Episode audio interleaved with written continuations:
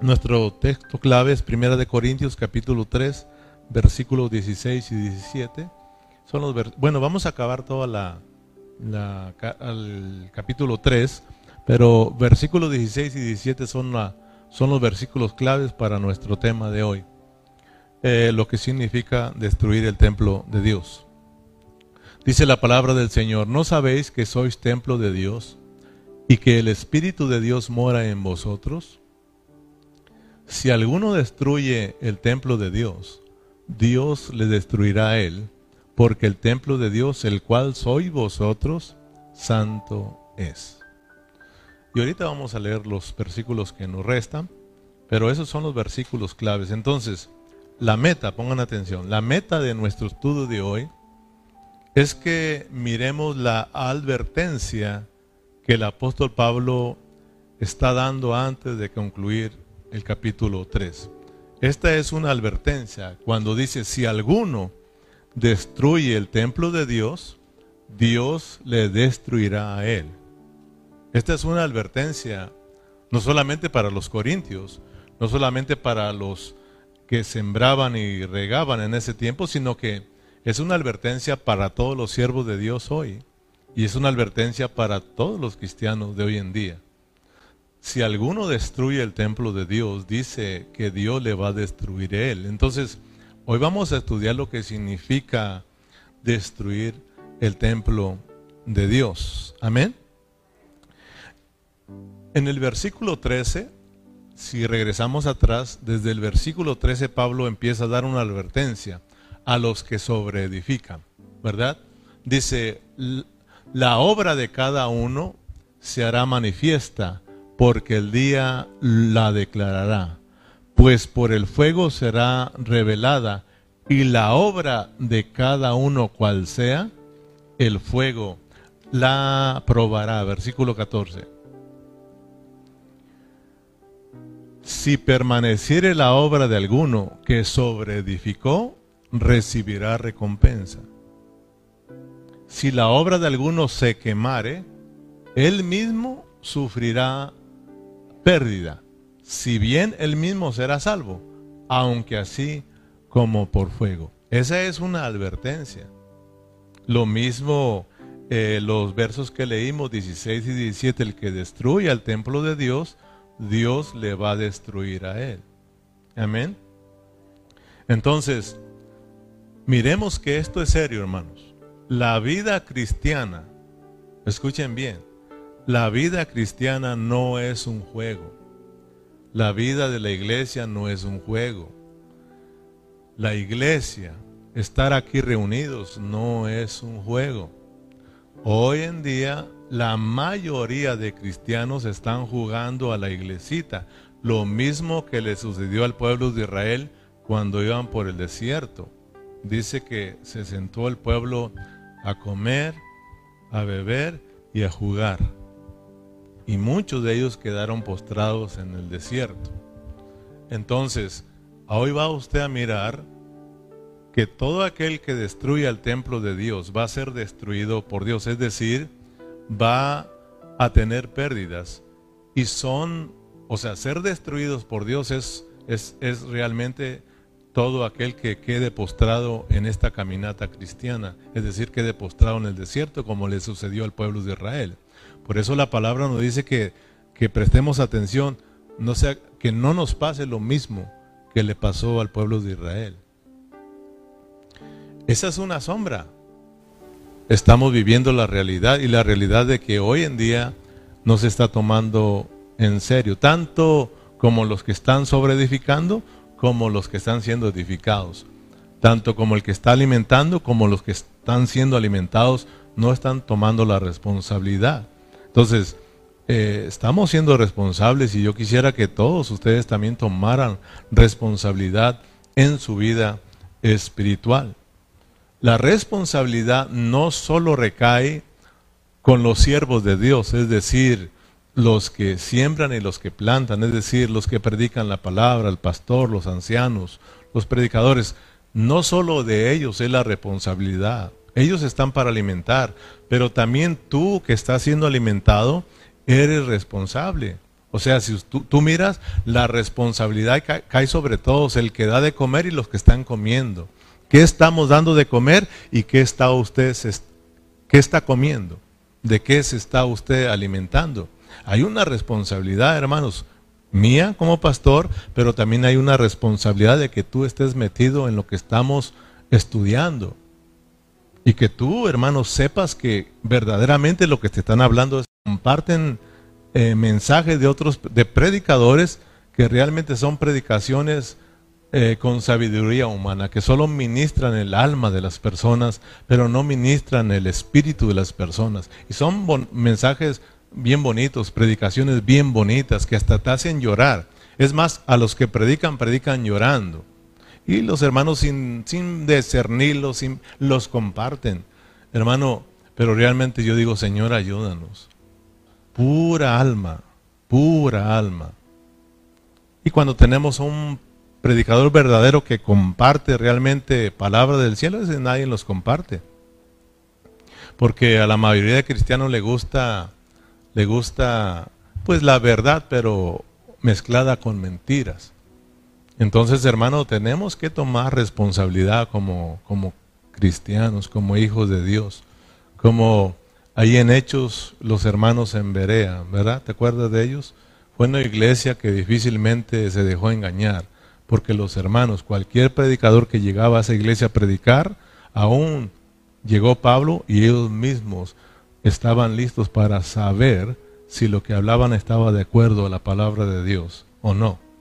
Si estaba de acuerdo a la palabra de Dios, bienvenido, y si no, no lo recibían, no lo creían. O sea, ellos, ellos tenían el cuidado de ver, de estudiar y decir, verdaderamente este sí nos está hablando palabra de Dios. Entonces, hermano, hay una responsabilidad para todos nosotros. Amén. Por eso te decía que esto, este tema tiene que llamarte la atención, tiene que llamarme la atención porque es una serie advertencia, es una, es una serio, serio, esto es serio, una serie advertencia que el apóstol Pablo está dando a la iglesia en Corintios, ahora la está dando a nosotros también. Las epístolas del apóstol Pablo, hermano, no son eh, simplemente para que usted sea salvo. Las epístolas del apóstol Pablo en sí son para que el cristiano que ha sido salvo eh, crezca, madure y llegue a ser un cristiano victorioso. O sea, estar estudiando estas epístolas son para que tú ya no sigas siendo el mismo, sino que tú cambies de vida, que tú crezcas, que Cristo crezca en ti, que seamos edificados, que cumplamos eh, la voluntad de Dios, que es, que es su iglesia, la edificación de su iglesia. Claro que eh, las cartas también son para traer salvación a los que no han, han creído en Cristo Jesús, porque el apóstol Pablo fue muy balanceado. Entonces, cuando hablamos de la, de la predicación del reino, todos sabemos que la predicación del reino eh, salva a las personas, pero también las lleva a un crecimiento, las lleva a una madurez. Y esta es, el, este es el, la predicación que se está predicando hoy, que se debe de predicar. La predicación de la gracia los lleva a Cristo, es buena, los salva, pero hasta ahí nada más. Nosotros estamos predicando un evangelio, el evangelio del reino, la cual el Señor dijo en Mateo 24 que se tenía que estar predicando en este tiempo, porque la venida de Cristo está cerca. Cristo está cerca, hermano, y Él, él viene a, cosechar lo que ha crecido, lo que está listo para cegarse. Entonces es, es por eso que estamos...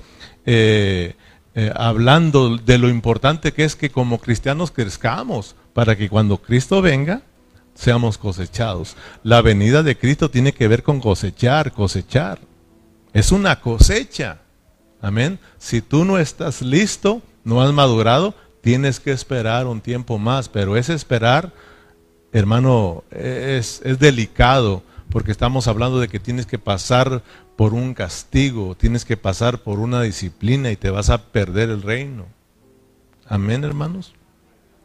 Entonces, claro que las epístolas también son para los que no han creído en Cristo. Estas cartas que estamos estudiando son para aquellos que todavía no han sido salvos también, hermanos. Claro que sí.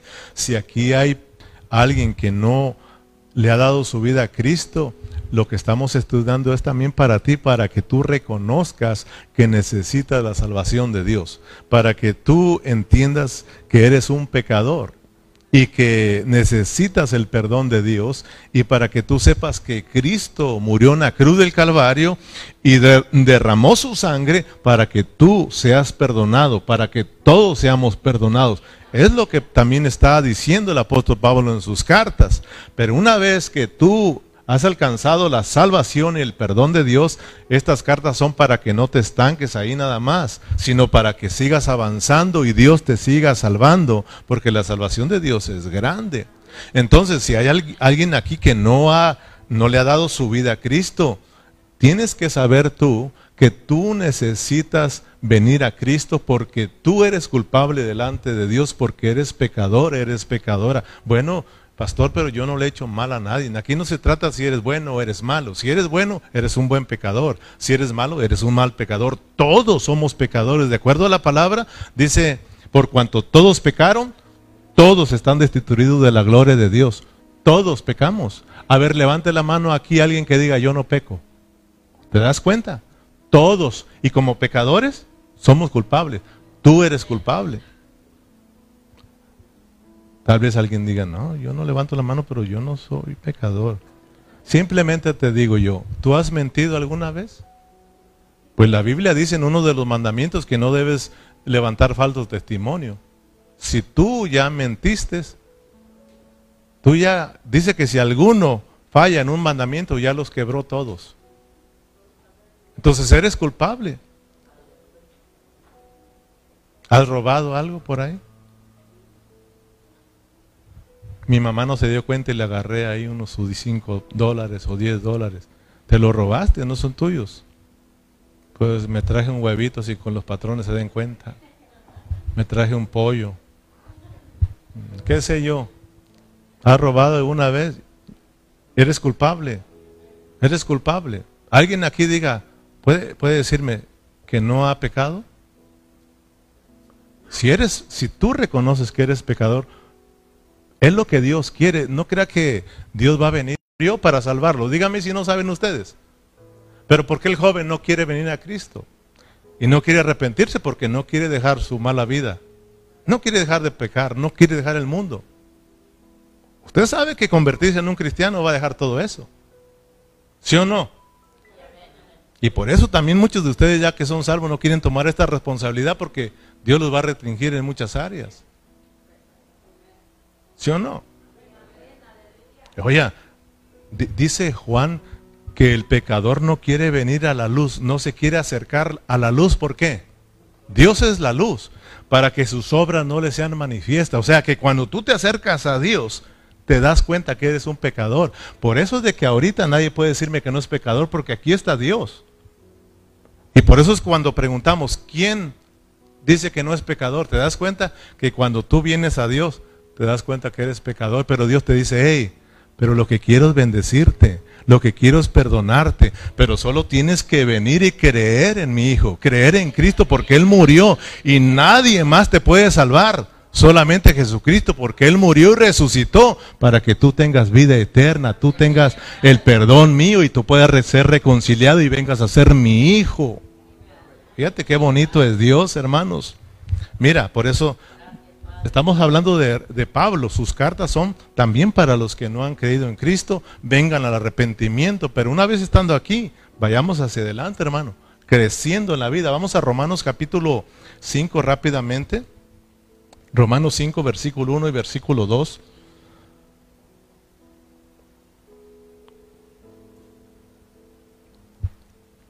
Romanos capítulo 5, versículo 1 y versículo 2. ¿Lo tienen? Justificados pues por la fe, ¿tenemos qué? Paz para con Dios. ¿Por medio de quién? ¿De la Virgen del Chinchinquinquira? ¿Por medio del Papa? ¿Por medio de la lechuga? No. Por medio de Jesucristo. Porque Jesucristo fue el que murió en la cruz del Calvario, derramó su sangre para que alcances el perdón de Dios y la salvación de Dios. Pero tienes, hermanos, que tener fe. Tienes que creer y decirle verdaderamente, tú viniste a morir. Y si soy pecador, Señor, perdóname. Y Dios te perdona. Dios te perdona porque Él lo prometió. No importa lo que hayas hecho, Dios te perdona todos tus pecados. Fíjate, hermano, qué bonito es Dios. Y no solamente te perdona los pasados, los pecados que hayas cometido, sino los que cometas y los que vayas a cometer. Los pasados, los presentes y los, todos los que tú hagas, Dios te los perdona.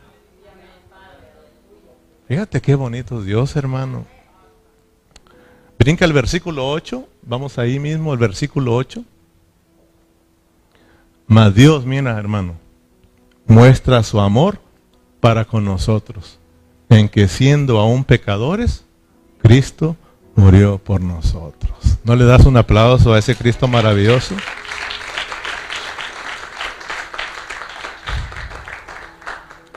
Cristo, nadie más. Si te dicen que por ahí la Virgen del Chorrito salva, dile no, solo Cristo. La Virgen de Chinchinchín, se me pegó esa. Porque yo investigué, hay una virgen que se llama Chinchinquirá. Así se llama. Era por allá de japonesa o no sé qué sea. No es que se le cayó el palito a uno que lo iban a adorar y se Se fue. Y por ahí lo sacó una señora y se murió y le pusieron Doña Chinquinquira, que ya pues salva. Pero imagínense, hermano, es Cristo, Cristo. Amén.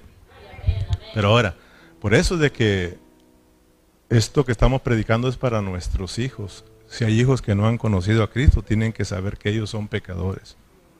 Ay, pastor, pero mi niño jovencito, tan bonito que está. Sí, pero es un pecador bonito. Así como hay pecadores feos.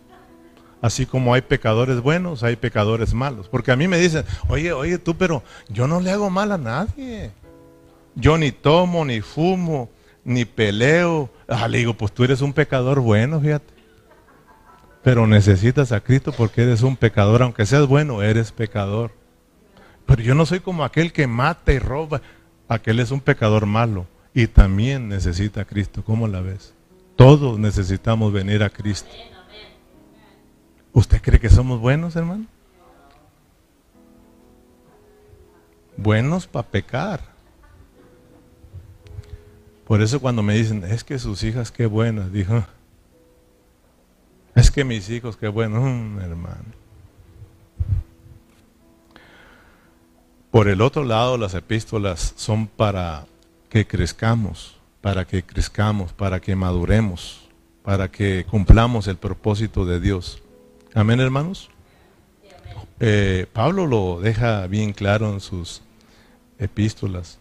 En Romanos 5 parece que ahí dice que habiendo ya sido justificados nosotros, habiendo ya sido reconciliados nosotros, dice que vamos a ser salvos por su vida. O sea, tenemos que seguir avanzando en nuestra salvación. Amén. Entonces, eh, mire, ahorita no se preocupe, vamos a entrar al tema. Yo quiero que ustedes vayan mirando este, esta serie advertencia y que las epístolas no solamente son para los cristianos, sino que es para todos. Pero, en especial para nosotros los cristianos, para que crezcamos. Los corintios son gente salva, pero tienen problemas. ¿Sí o no, hermanos? No están edificando, no están creciendo. Por lo tanto, Pablo les advierte y les dice, ay, cuidadito con aquellos que destruyan el templo de Dios, porque Dios les va a destruir a ellos también. Amén. Entonces, una advertencia. El mensaje hoy es corto, pero yo solo quiero llevarlos a que piensen que esto es serio. Por ejemplo, eh, hay tres juicios. Tenemos que conocerlos nosotros como cristianos y tenemos que eh, verlos con mucha atención. Por ejemplo, nos decía Berna que el primer juicio es el, el que registra la Biblia, es el, el, juicio del gran trono blanco. Allá en Apocalipsis 20 está registrado el juicio del gran trono blanco. Ese es el juicio final. Ese es el juicio final. Pero ahí está un juicio. Número dos, nos presenta la Biblia el juicio del tribunal de Cristo. Pablo dice que todos compareceremos ante el tribunal de Cristo para ser juzgados. Segundo eh, juicio, ¿verdad? Y, y, está en 2 de Corintios 5:10. Y luego el tercero, que es el juicio del Espíritu Santo. Si te das cuenta, estamos hablando del Dios triuno, ¿verdad? Padre, Hijo y Espíritu. Y si tú recuerdas y le echas, ¿por qué lo estoy diciendo? Porque Pablo dice que tenemos que edificar con oro, plata y piedras preciosas. Y ya miramos que ese, ese oro, plata y piedras preciosas está hablando del Dios triuno. Padre, oro, Hijo, plata y piedras preciosas, el Espíritu Santo. Los tres juicios tienen que ver con este Dios triuno, Padre, Hijo y Espíritu Santo. El juicio del gran trono blanco, ¿a quién le corresponde? Al Padre el juicio del tribunal de Cristo a Cristo y el juicio del Espíritu Santo. Entonces, como cristiano, tú tienes que saber, hermano, estos juicios. ¿Y cómo funciona? Por ejemplo, yo te pregunto, ya te los di. ¿Cuál, si ya te dije que el juicio del gran trono blanco es al final, es el último, quiere decir que hay dos antes de ese. ¿verdad? Pero mi pregunta es, ¿cuál es el, juicio que estamos llevando hoy en día? ¿Te das cuenta? todavía no llega al tribunal de Cristo. O sea, ahorita es el tiempo del Espíritu Santo. El Espíritu Santo es el juez. Por ejemplo, ahorita aquí está el juez. Esto ponte como un tribunal. Ahí como un tribunal, como una corte, pues, y aquí está el Espíritu Santo con el martillo para juzgarnos. Ahora, el juicio del gran trono blanco es para la gente no cristiana. Ese va a ser para los incrédulos, para los que nunca creyeron en Cristo y para los que siempre estuvieron rechazando, les predicaron, arrepiéntete, ven a Cristo. No, no, hay después, después, después, te moriste, si nunca viniste, tú vas a ir a ese juicio. Y ese juicio es para que tú seas lanzado al lago de fuego juntamente con el diablo y todos sus achichincles. O sea, tú mismo te vas a volver Satanás, un diablo bien hecho. Te vas a ir. Y es una condenación eterna. Fíjate, hermano. Eso es para lo que le espera a la gente allá. Ah, aquellos loquitos nomás están ahí adorando. Y nosotros hay que gozar la vida, el mundo. Sígala gozando. Al final vas a ir ante Dios y Dios te va a lanzar al lago de fuego. Ok, quisiste servirle al diablo, con el diablo y eternamente el castigo de Dios, hermano. La ira de Dios sobre esa gente. Mire, hermano, qué tremendo. Ahora, está el juicio o el tribunal de Cristo. Ese es para los cristianos. Aquellos en el gran tono blanco por no haber creído y nosotros en el, en el tribunal de Cristo, ¿por qué somos, vamos a ser juzgados? ¿Sí te das cuenta de lo que estamos hablando, hermanos? Allá no creíste al lago de fuego. Y acá en el tribunal de Cristo, tú no viviste. Sí creíste en mí, pero no viviste mi vida. Yo te di la vida mía para que tú la disfrutaras y la vivieras. Entonces vas a ser castigado, ya no eternamente, sino por mil años vas a ser castigado. Amén. Fíjate bien. Ahora, tenemos el juicio o el juzgar del Espíritu Santo, el cual se está llevando a cabo hoy en día. Ahora, este juzgar del Espíritu Santo, mira qué bueno es Dios. ¿Para qué es este juzgar del Espíritu Santo? ¿Cómo es que Dios te juzga? Porque debemos de anhelar este juzgar del Espíritu Santo, hermano. Por ejemplo, ahorita estamos acá y tú tienes que, que recibir ese juicio de Dios, eh, del Espíritu Santo, pues. Porque realmente este, este juzgar del Espíritu Santo, hermano, en este tiempo es solo para que tú te arrepientas. Es para volvernos a Dios. Fíjate, Dios es bueno es para que busques a Dios, para que te vuelvas a Dios, para que, hermano, eh, nos volvamos a la administración divina y entendamos que estamos aquí para un propósito de Dios. Por eso Dios, por medio de su Santo Espíritu, siempre te va a estar juzgando. Tu caminar siempre tiene que ser juzgado. Hay hermanos que no lo reciben y van a tener serios problemas porque el Espíritu Santo te cuenta que está diciendo, yo lo que quiero es de que en el tribunal tú no seas castigado. Si tú no haces caso, si tú no dejas que yo te juzgue, si no te arrepientes, pues si no te vuelves a Dios, porque el Espíritu Santo a todos nos está ahí derrargullendo, ¿sí o no? Ey, pecaste, ¿sí o no? Arrepiéntete, arrepiéntete. Ey, no has ido a la church. Ve, ¿a poco creen que no los habla Dios? Hermano, cuando te llega el mensaje, que yo mando, tú rápidamente el Espíritu sabe que tienes que estar ahí. Pero si no haces caso, el Espíritu dice, ¿sabes? Yo te estuve llamando la atención, te estuve gritando ahí. Es hora de reunirse, es hora de orar. Eres cristiano, te están invitando a orar, te están invitando a reunirte, a cantar, a adorar a Dios. Has pecado, te están invitando a que te arrepientes, te vuelves a Dios. Ahí estuvo el Espíritu Santo hablando, hablando, gimiendo, gritando, hermano. Pero nosotros, duros de corazón, lo que el Espíritu es, quieres que tú no seas castigado. Prefiere el que ahorita seas disciplinado, que ahorita, hermano, para que tú te vuelvas a Dios. A veces nos pasan cosas y no entendemos, seguimos con corazón duro, hermano.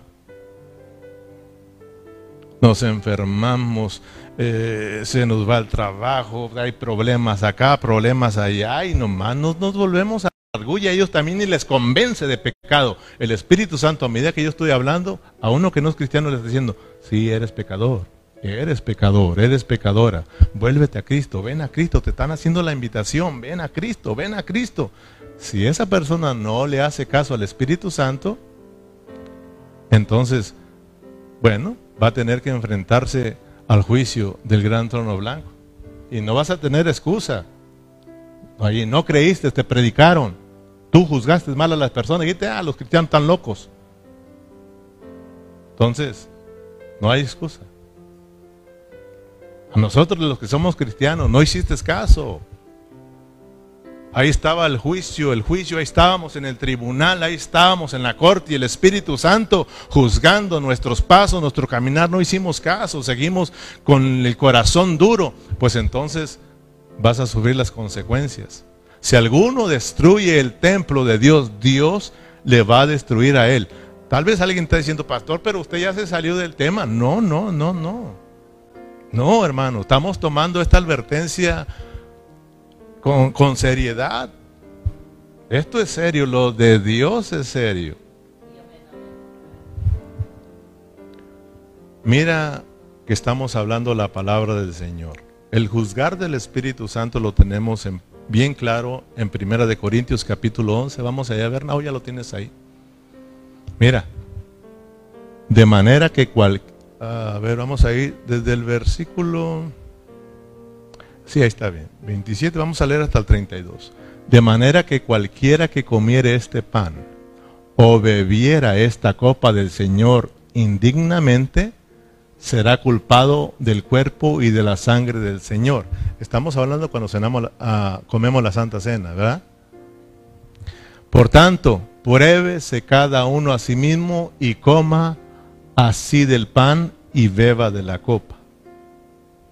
Porque el que come y bebe indignamente sin discernir el cuerpo del Señor, diga conmigo, juicio. Así, juicio. Fíjese. Porque el que come y bebe indignamente sin discernir el cuerpo del Señor, juicio come y bebe para sí. ¿Qué está comiendo para sí? Porque cuando está la mesa acá con la copita y el pan, esto se vuelve un tribunal porque vamos a ser juzgados. Y Dios dice, antes de comer, pruébense cómo andan. Si no andan peleados, si no andan divididos, porque el que destruye al templo de Dios, Dios le va a destruir a él. disiernan, porque Cristo, Cristo murió para unirnos. Cristo murió para que se produzca la edificación de Dios. Pero si alguien aquí viene peleado, esto no es, esto no es el cuerpo de Cristo. Y esto no es comer correctamente. Entonces, ¿qué dice? Juicio. Juicio, pues. Va a venir sobre ti. Por lo cual, fíjate lo que sucede cuando, y este es juzgar del Espíritu Santo, porque el tribunal de Cristo todavía no llega, mucho menos el juicio del gran trono blanco. O sea, lo que está ahorita es el juicio, del, el juzgar del Espíritu Santo. Amén, hermano. Por eso tenemos, si, si oyeres hoy su voz, no endurezcáis vuestros corazones. Ahí está el Señor como el Espíritu. Dios como el Espíritu está dentro de nosotros, hermano, hablándonos, hablándonos, hablándonos, hermanos. Por lo cual, fíjate, hay muchos enfermos y, y debilitados entre vosotros y muchos duermen. Fíjate el juzgar. Si pues nos examinásemos a nosotros mismos, no seríamos juzgados. Mas siendo juzgados, ¿qué pasa? Somos castigados por el Señor como el Espíritu. Porque donde está el Señor, ahí está el Espíritu de Dios. Amén.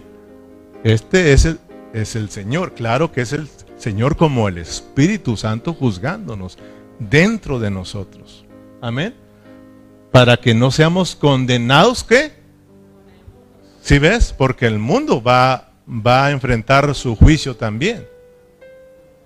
Pero ese es, de, es para siempre. Fíjate, el juzgar del mundo, del que no creyó en Cristo, va a ser para siempre, el, el tuyo no. Es solamente por mil años. Castigo por mil años, ¿te imaginas, hermano? Esto es serio. O sea, mientras que Cristo está reinando, junto con sus cristianos victoriosos, los derrotados van a estar en las tinieblas de afuera, en el lloro y el crujir de dientes. Eso es serio, hermanos. Amén.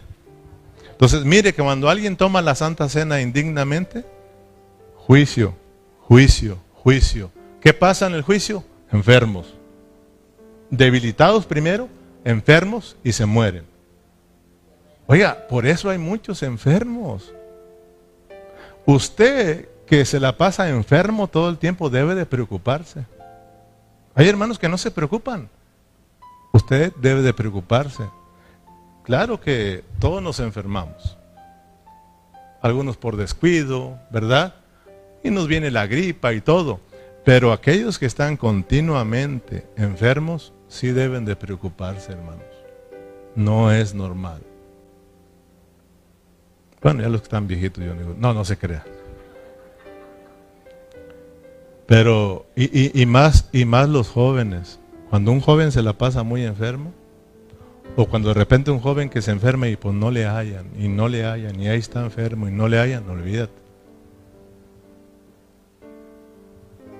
Sí tenemos que preocuparnos, hermanos.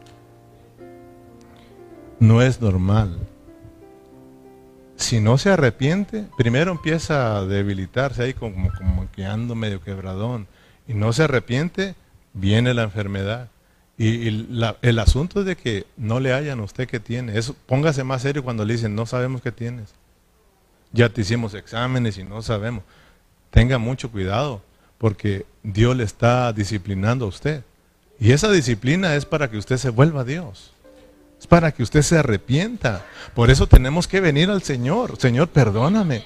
Estoy enfermo continuamente. Perdóname, Señor. Pero no, estamos más sanos que nunca, hermano. Simplemente yo agarré la onda que andaba, me, me andaba sintiendo mal. Y no ocupé que Dios me hablara, hermano. Simplemente el doctor me dijo, ¿le bajas a las tortillas o te vas? Andas mal. Entonces Dios mismo dice que tienes que ponerle cuchillo a la garganta, ¿sí o no? Entonces, hermano, tenemos que tener cuidado. Y como muchos no se arrepienten, pues de una vez el Señor se lo lleva y hay que cafetear al hermano.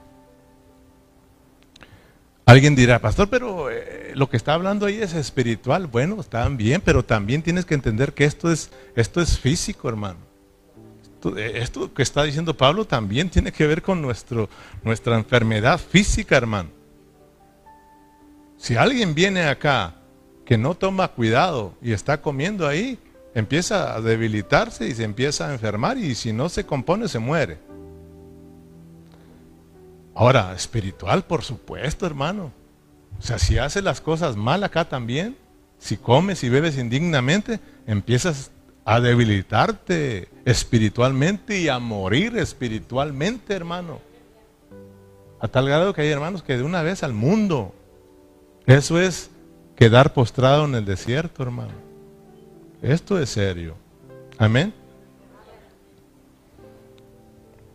Venir a comer la Santa Cena es muy importante. Y muchos dicen, no, pues por eso yo no la tomo. Peor, hermano. Hay muchos cristianos que no la toman porque se sienten que andan mal. No, pues no la tomé porque ando mal. No, pues peor. Ahí dice Dios que te pongas a cuentas, que tú te examines y te arrepientas y vengas y comas. Amén o no amén. Te reconcilies con el hermano y vengas a comer aquí, porque no comerla es como pisotearla, pisotear todo lo que Cristo hizo por ti. A mí no me interesa. Es de venir a arrepentirnos, Señor, perdóname. Perdóname, Señor, he pecado, he fallado. Y Dios te perdona. Para eso es el juzgar del Espíritu Santo, para volverte a Dios, para que reconozcas, te arrepientas y sigas avanzando en la vida cristiana. El Espíritu Santo se te dio para que te ayude, para que te consuele, para que te guíe a Dios, hermano. No menospreciemos esa hora preciosa de Dios. Dios le dijo a, sus discípulos, no se preocupen. Ahí viene el consolador. Ahí viene el consolador. Él los va a guiar a toda verdad y a toda justicia. No los voy a dejar solitos. Hermano, eh, eh, tenemos que darle gracias a Dios por su Santo Espíritu. Aunque sientas que te está hablando duro, pero es para que te arrepientas, te arrepientas. Nada más eso, hermano. Dios no quiere avergonzarte. Dios quiere que tú entiendas que le necesitas. Entonces todos tenemos la necesidad de volvernos a Dios. Aquí tenemos un problema con los corintios, están siendo niños en Cristo, están en divisiones, hermano, no están edificando bien, no están dando alimento, no están siendo alimentados y tienen problemas, no están siendo edificados. Al contrario, están dañando a la iglesia, están destruyendo la iglesia y Pablo advierte, si alguno destruye el templo, Dios le va a destruir a él. Para que agarremos la onda, como dijo aquel hermanos regresemos para entrar a predicar. ¿Cómo la ve? Primera de Corintios 3:13, no se crea. El mensaje le dije que solamente era de cinco minutos. Dice eh, Primera de Corintios 3:13. Vamos a, a nuestros versículos. Vamos a mirar lo que significa en pocas palabras destruir el templo de Dios. Versículo 13. La obra de cada uno se hará manifiesta porque el día la declarará, pues por el fuego será revelada y la obra de cada uno cual sea, el fuego la probará. Hasta el versículo 17. Si permaneciere la obra de alguno que sobreedificó, recibirá recompensa. Si la obra de alguno se quemare, él sufrirá pérdida. Si bien él mismo será salvo, aunque así mismo como por fuego. ¿No sabéis que sois templo de Dios y que el Espíritu de Dios mora en vosotros? Nuestros versículos claves. Si alguno destruyere el templo de Dios, Dios le destruirá a él, porque el templo de Dios, el cual sois vosotros, santo es. ¿Qué significa entonces destruir el templo de Dios? Hay predicadores que usan estos versículos. Si alguno destruye el templo, Dios le destruirá a él. Él, este, estos predicadores, no todos, pero muchos predicadores hablan de este templo, de este local, ¿verdad? Que si alguno le hace daño, se la va a ver con Dios. No, no, no. Dice el, el cual soy vosotros. El templo, el cual soy vosotros. Este es un edificio. Este no, como muchos, vamos, vamos a la iglesia y se refieren a este edificio. Y allá está la iglesia, hasta muchos se es la iglesia. No, no, no, no. Este es un local, aquel es un local. La iglesia somos nosotros. Cuando nos vamos de este lugar, se queda el jacalón solo acá. Hasta miedo da meterse acá. La iglesia se fue, se fue a su casa. La iglesia se fue a su casa. Cuando los hermanos están en el parque, la iglesia está en el parque. Cuando los hermanos están en las casas, allá está la iglesia, en las casas. Este es un edificio, hermano. Pero muchos lo toman como que si es el templo de Dios. Si alguien se mete a robar, Dios lo va a matar. O lo toman como a los siervos de Dios, ¿verdad? Si alguien toca al siervo de Dios, si alguien toca al ungido de Dios, se la va a ver con Dios. ¿Sí o no? Y todos, pues, asustados. No, lo toques al ungido, olvídate, ¿verdad? Y hasta sacan versículos, por ejemplo, hablan de, de Eliseo, ¿verdad? El profeta Eliseo, eh, cuando él iba caminando, iba para un monte, no sé ahí, y se acuerdan que unos jóvenes salieron y dijeron, estaba calvo, eh, eh, este Eliseo estaba calvito, y le dijeron, sube pelón, sube pelón. Y en eso que voltea y salen, un, salen unos osos y tragaron a los. Si alguno toca al ungido de Dios, así como le sucedió a esos jóvenes que los osos se los tragaron, así Dios los va a destruir. Y todos, ay, no toques al ungido. ¿O se acuerdan ustedes de Aarón y María? Que murmuraron contra el siervo de Dios y les cayó lepra. Cuidado con que murmuren del siervo.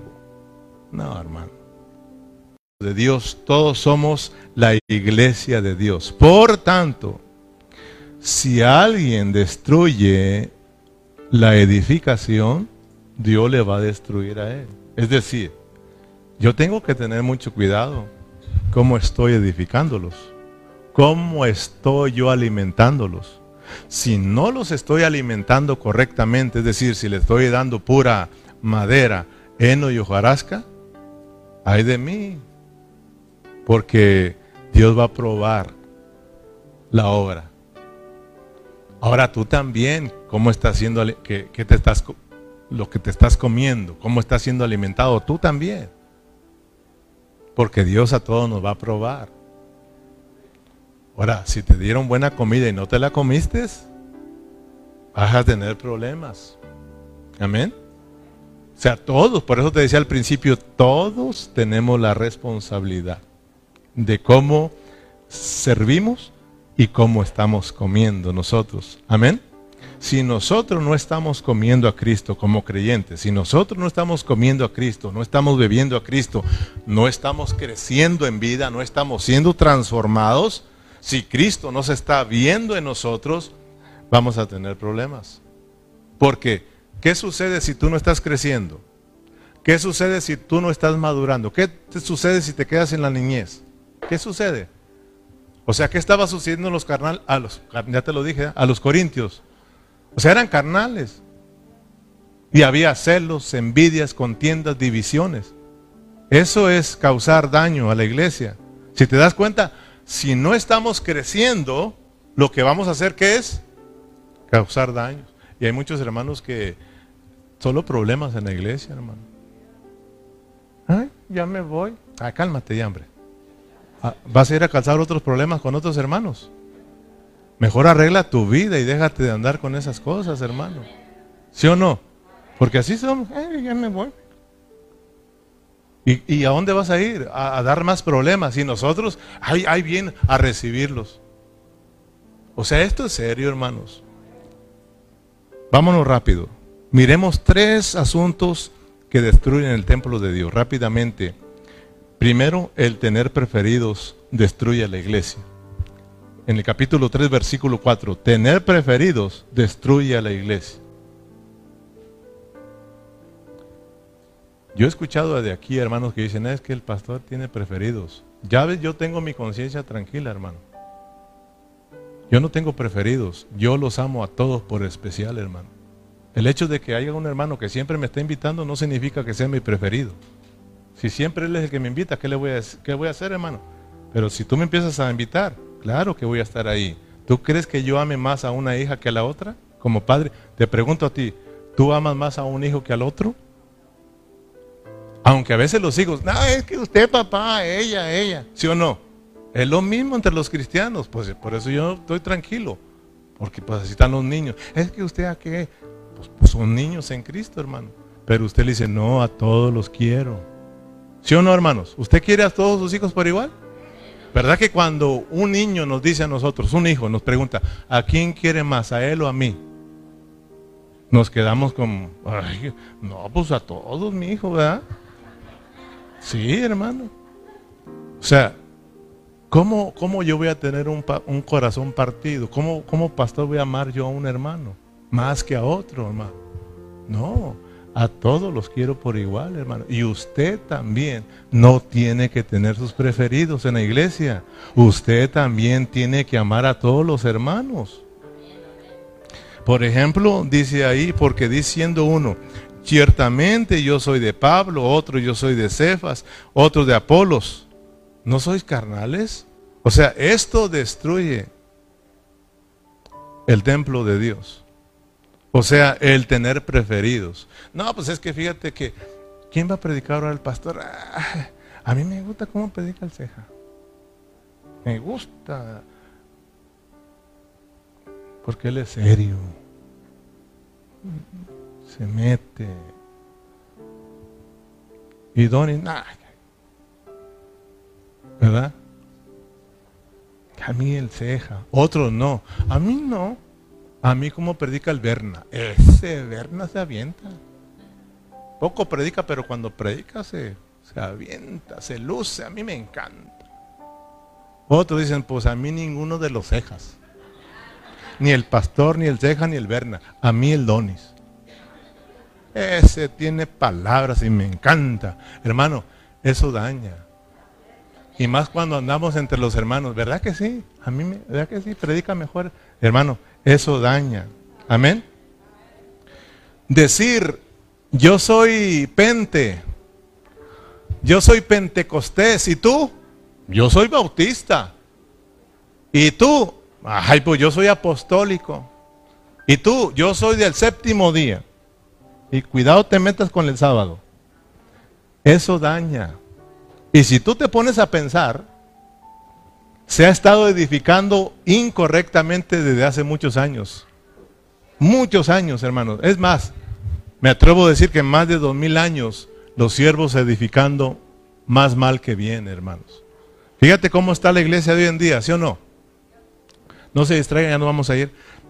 ¿Cómo está la iglesia hoy en día? ¿Está, está unida o está dividida? Oh. Porque eso es del hombre. Eso de que tú eres pentecostal, yo soy bautista, yo soy pentecostal y es más, cuidado con que yo soy de pan de vida. Olvídese de eso, hermano. Porque causamos daño. Somos de Cristo, diga conmigo, somos de Cristo, aleluya. Somos la iglesia de Cristo, aleluya. Somos cristianos. ¿Qué pues es Pablo, versículo 5, o qué es Apolos? ¿Qué son ellos para tenerlos como así preferidos? Dice Pablo, servidores por medio de los cuales habéis creído, y eso según lo que cada uno concedió el Señor. Yo planté, Apolo regó, pero el crecimiento lo ha dado Dios. Aquí el único sabio y grande y entendido entre nosotros se llama Jesucristo. Los demás, siervos, con envidias, con pleitos. Eso son lo que hacen los niños. ¿Sí me entiende? Entonces, es si nos quedamos en la niñez, si tenemos hermanos que no, no están creciendo, que año va, año viene, son iguales o peores, hermano, usted, usted, usted está causando problemas en la iglesia. Y se las va a ver con Dios si usted no cambia de vida. Si usted no se arrepiente, usted va a tener serios problemas con Dios porque Él está, él está diciendo que si alguno destruye el templo, o sea, si alguno destruye el templo, si alguno no está edificando. O sea, si yo no estoy edificando, entonces yo estoy destruyendo. O sea, el mismo, dice, el mismo Señor dijo, si, si alguien aquí conmigo no junta, desparrama. O sea, si tú no edificas, estás destruyendo. Si tú no estás creciendo en vida, si estás quedando en la niñez, tú estás causando problemas, hermano. Y esto es serio. Número tres, el sentirse más sabio que los demás. Esto destruye a la iglesia. Nadie, versículo 18, nadie se engaña a sí mismo. Si alguno entre vosotros se cree sabio, en este siglo hágase ignorante para que llegue a ser sabio, porque la sabiduría de este mundo es insensatez para con Dios, pues escrito está, Él prende a los sabios en su astucia de ellos. Y otra vez el Señor conoce los pensamientos de los sabios, que son vanos. O sea, eh, tratar de manipular la iglesia de Dios con mi sabiduría humana, eso destruye, hermano. Por eso hay que tener cuidado y usted no se espere de su pastor. Porque si usted tiende a que su pastor peque, ahí hay un problema, hermano. Porque a veces son los hermanos que hacen pecar al pastor, ¿eh? Y ándele, háganos fiesta, pastor, háganos un esto está aburrido, haga algo. Y entonces empezamos a manipular la iglesia y ahí el problema. Porque hay muchos manipuladores, hermanos. Muchos están metiendo su mano en la obra del Señor y van a tener problemas con Dios. O sea, ya hablamos que están haciendo cosas para hacer crecer a la iglesia y el crecimiento lo da Dios. ¿Sí o no, hermanos? O sea, yo planto y yo riego. Hay plantadores y hay regadores, hay meseros, hay agricultores, pero al final el que da el crecimiento es Dios. Si nosotros queremos producir el crecimiento, el crecimiento eso es manipular. Por eso ahora tenemos los 10 pasos para hacer crecer una iglesia, ¿sí o no? Los 10 pasos o 5 pasos o 20, lo que sean, para hacer crecer una iglesia. Libros, cómo hacer crecer una iglesia. Y ahí están, ahí están todos, hermano, manipulando. Y se creen sabios, hermano. Entonces, por otro lado, decir que, como siervo de Dios, decir que a mí nadie me enseñe, que ya Dios ya me lo reveló todo a mí, que nada, ya lo sé todo, eso, eso afecta, hermanos. Porque ya vamos a empezar a actuar nosotros. Porque hay siervos que dicen, no, no, no, a mí que me va a enseñar usted. Yo ya fui a los institutos, ya tengo mis, ya, ya Dios me lo reveló todo, ya qué más.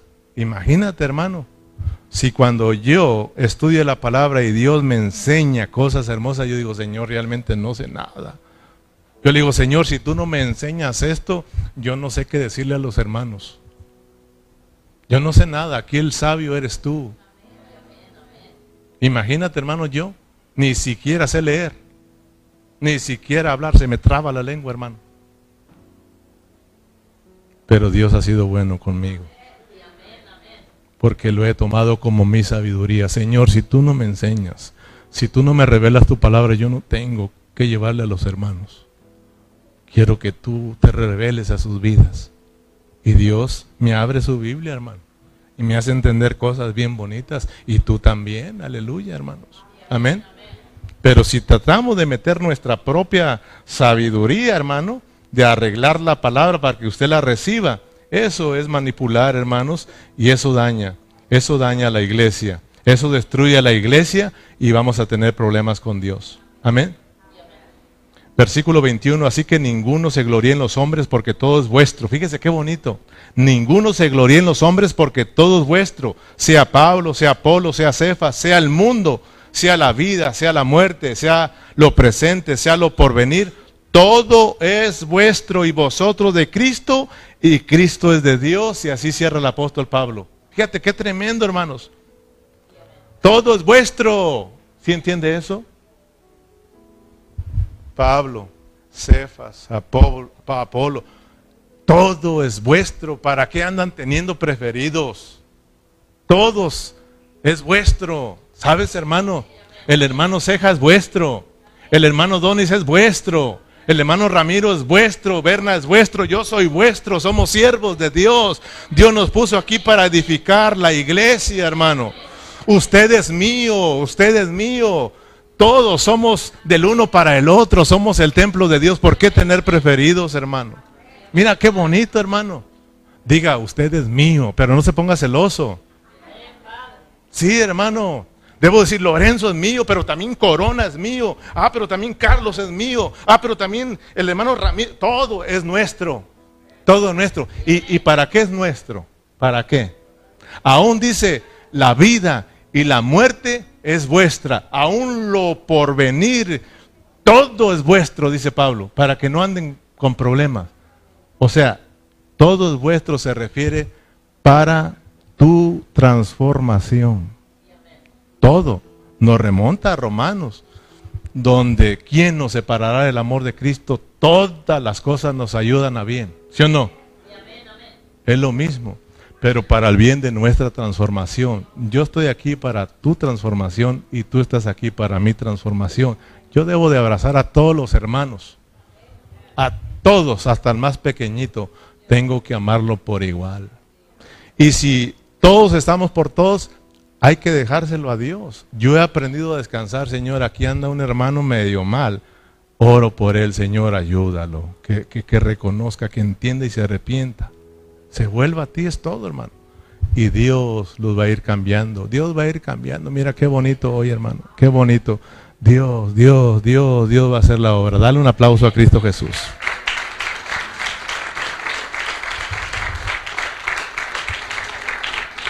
De la única manera que no vas a hacerle daño a la iglesia es cuando tú aprendes a comer y a disfrutar a Cristo, a ir creciendo poco a poco. Porque yo quiero ser oro, plata y piedras preciosas. Anhelo crecer en vida, anhelo disfrutar mi salvación, mi redención y también el obrar del Espíritu Santo en mi vida, Señor. Ayúdame, Señor, ahora estamos en el juzgar del Espíritu Santo, que tu Santo Espíritu guíe mis pasos, que tu Santo Espíritu, Señor, juzgue mi caminar, Señor, para que mi caminar sea recto, sea agradable a tu voluntad, Señor. Yo quiero ser útil, Señor, en tu edificación, Señor. Ayúdanos, concédenos el crecimiento y la madurez a todos. Padre, muchas gracias por todos mis hermanos. Sé que tú les has hablado al corazón de sus vidas, Señor. Gracias porque los has traído, Señor, y nos hemos gozado con tu palabra, Señor. Gracias por todos los hermanos que se conectaron, Señor. Bendíganos a todos por igual. A ti sea la gloria por siempre y todos nos despedimos con un fuerte amén.